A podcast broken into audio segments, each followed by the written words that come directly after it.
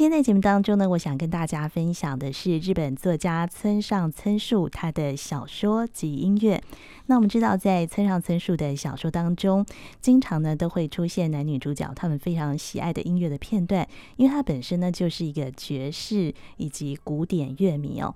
那村上春树呢是在一九四九年出生，日本早稻田大学戏剧系毕业，受到欧美文化的熏陶哦，他也被誉为是日本八零年代的文学旗手，曾经获得群像新人赏，还有呃乡间文艺赏、古奇润一郎文学赏。那近几年呢，呃，不断的被提名诺贝尔文学奖哦。那村上呢，他从小接触的呢都是外国文学。那在二十二岁的时候，他还是早稻田大学学生的时候啊，他结婚了。在二十五岁的时候，他们夫妻两人呢就开了一家爵士咖啡厅。那村上呢就一边经营爵士咖啡厅，晚上呢继续在厨房的桌子上写作，也参加由群像杂志主办的群像新人文学赏比赛。在一九七九年，村上三十岁的时候，他初试啼声的作品《听风的歌》一举摘下了桂冠。《听风的歌》呃之后呢，由讲谈社出版。那《巡洋冒险记》是村上成为专业作家之后写的第一本小说。那他的写作态度，其实呢也是一场马拉松，规律不间断。那他是相当多产的作家，从一九七九年笔耕至今，不管是长篇、短篇小说、随笔、翻译作品，加起来呢超过了四十部。那他的第一部的呃长篇小说呢，就是《挪威的森林》。我们今天在节目当中呢，也会为大家分享《挪威的森林》的片段。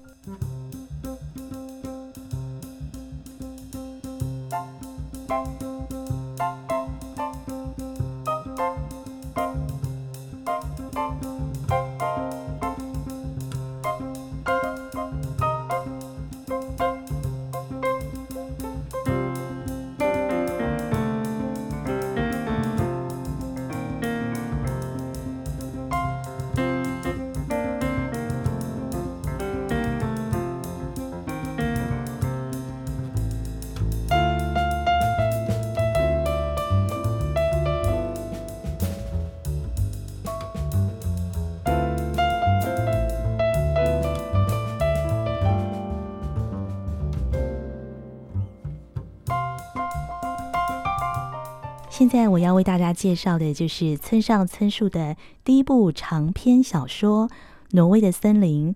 这部小说设定是在六零年代日本学运时代的东京少年故事，主角跟两名女子的爱情物语，一个有着恬静的形象，另外一个则有旺盛的生命动力。村上春树自己曾说，《挪威的森林》是一部有着激情。极尽悲哀的爱情故事，一部百分之百的爱情故事。这本小说在八零年代席卷日本，销售数字突破五百万册，算起来每七个日本人就有一个人读过《挪威的森林》。这篇故事是采用倒叙手法来铺陈。故事一开始是主角渡边三十七岁的时候，在搭飞机到达德国的时候。当飞机顺利着地的时候，天花板上的扩音器轻轻地流泻出披头似的挪威的森林。这个旋律撩动着主角的情绪，以此作为开场。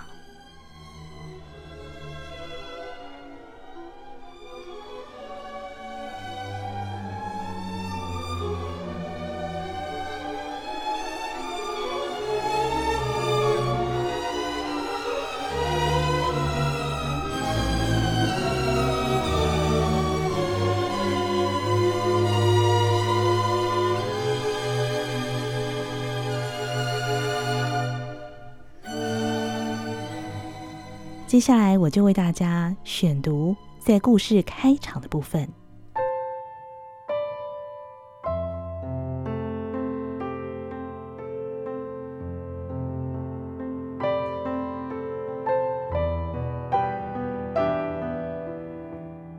三十七岁的我，端坐在波音七四七客机上，庞大的机体穿过厚重的甲雨云层，俯身向汉堡机场降落。十一月扁人肌肤的冷雨将大地涂得一片阴沉，使得身披雨衣的地勤工呆然垂向地面的候机楼上的旗，以及 BMW 广告版的一切的一切，看上去竟同弗兰德派异域画幅的背景一段。罢了罢了，又是德国。我想，飞机刚一着陆。禁烟字样的显示牌突然消失，天花板扩音器中低声传出背景音乐，那是一个管弦乐队自鸣得意演奏的甲壳虫乐队的《挪威的森林》。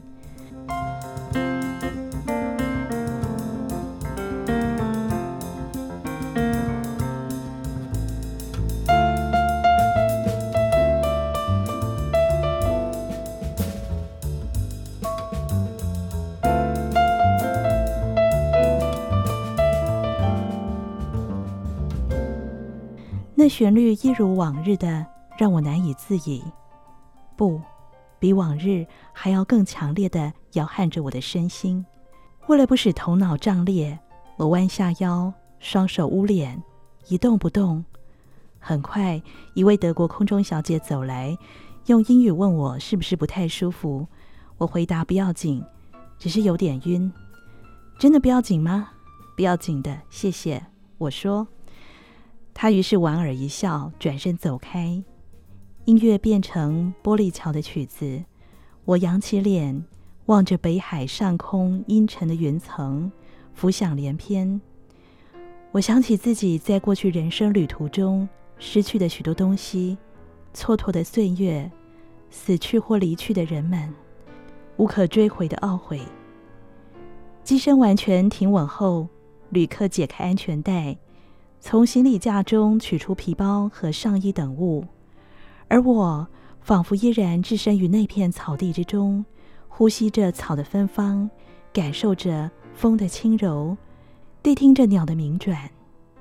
那是一九六九年的秋天，我快满二十岁的时候。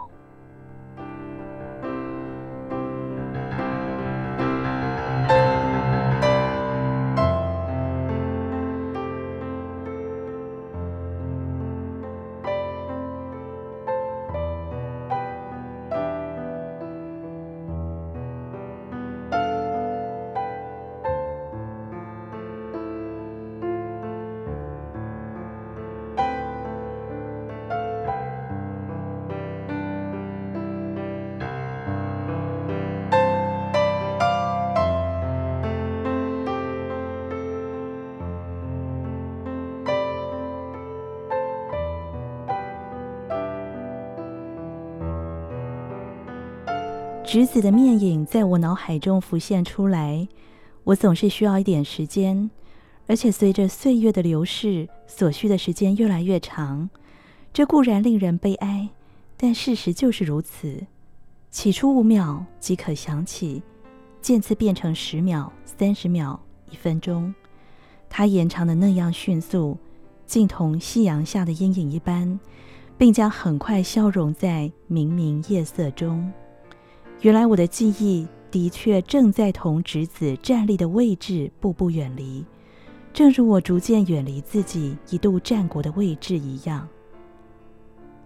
而唯独风景，唯独那片十月草地的风景，宛如电影中的象征性镜头，在我的脑际反复推出。他那时究竟说什么来着？对了，他说的是荒郊野外的一口水井。是否实有其景，我不得而知。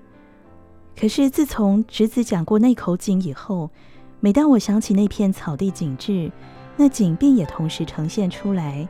虽然未曾亲眼目睹，但井的模样却作为无法从头脑中分离的一部分。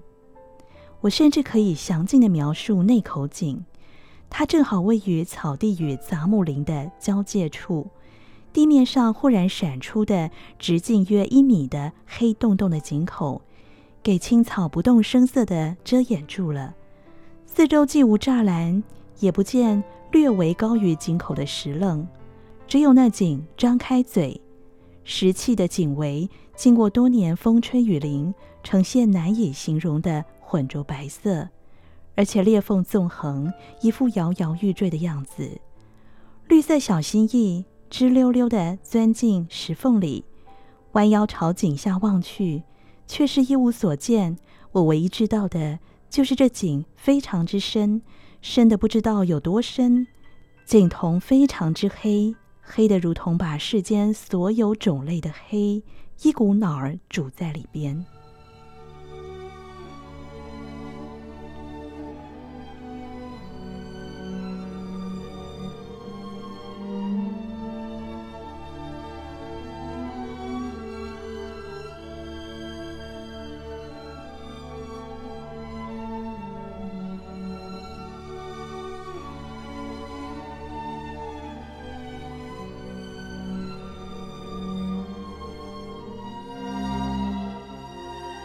那可确实，确确实实很深哦。侄子字斟句酌地说：“他说话往往这样，慢条斯理的，物色恰当的字眼，确确实实很深。可就是没有一个人晓得他的位置，肯定在这一带无疑。”他说着，双手插进粗花呢大衣袋里，去了尾眼，妩媚的一笑，仿佛说自己并非说谎。那很容易出危险吧？我说。某处有一口深井，却又无人知道它的具体位置。一旦有人掉入，岂不没得救了？还不止一次呢。每隔三年两载就发生一次，人突然失踪，怎么也找不见。于是这一带的人就说，保准掉进那荒草地的井里了。这种死法怕有点不太好。我说，一想到都叫人汗毛倒立。我说，总该找到围起来呀。问题是谁也找不到井在哪里，所以你千万可别偏离正道。侄子从衣袋里掏出左手，握住我的手，标紧的。你对我十分放心，即使黑天半夜你在这一带兜圈子转不出来，也绝不可能掉进井里。而且只要黏着你，我也不至于掉进去。你怎么知道呢？知道，我就是知道。侄子仍然抓住我的手说，如此默默地走了一回。这方面我的感觉灵验得很，也没什么道理，凭的全是感觉。比如说，现在我这么紧靠着你，就一点儿都不怕了。就是再黑心肠的、再讨人厌的东西，也不会把我拉去。侄子停住脚，我也停住。他双手搭在我的肩上，目不转睛地凝视我的眼睛。那瞳仁的深处，黑漆漆、浓重重的一体，旋转出不可思议的图形。这对如此美丽动人的眸子，久久的、定定的注视着我，随后踮起脚尖，轻轻吻了一下我的脸颊。一瞬间，我觉得一股暖流穿过全身，仿佛心脏都停止了跳动。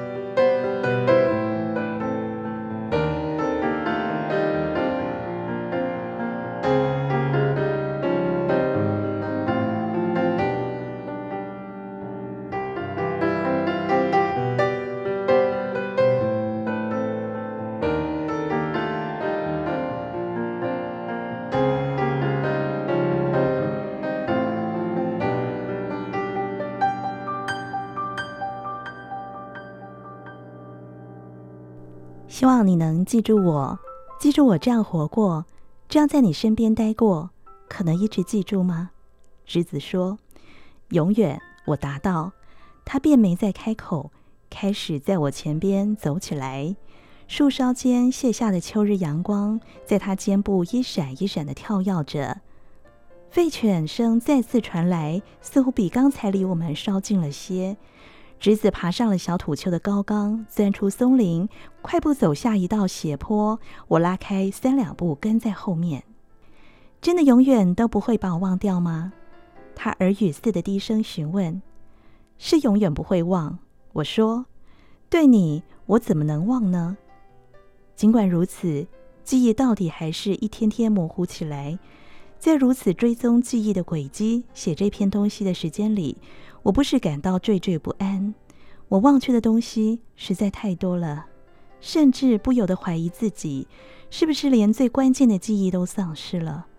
说不定我体内有个叫记忆堆那样的昏暗场所，所有的宝贵记忆通通堆在那里，化为一滩烂泥。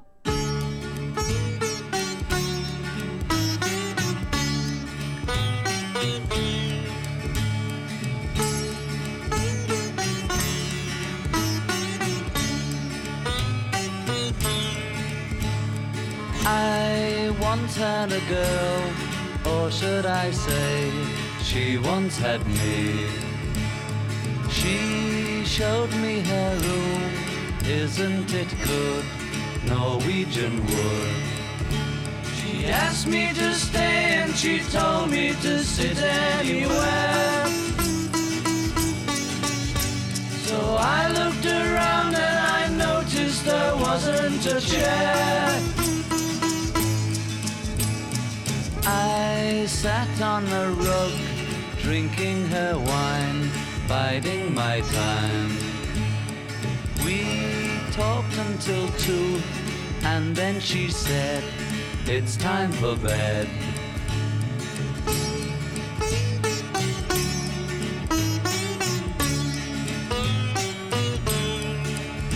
She told me she worked in the morning and started to laugh.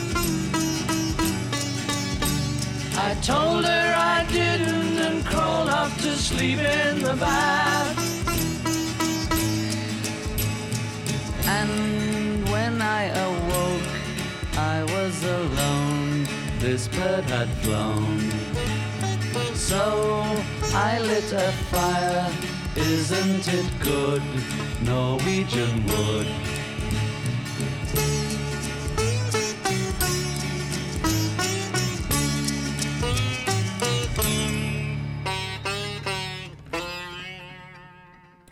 汉声广播电台音乐沙拉吧，我是江秀静。今天在节目当中，我跟大家分享的是日本作家村上春树的小说及音乐。我们刚刚分享的是他的第一部长篇小说《挪威的森林》开头的部分。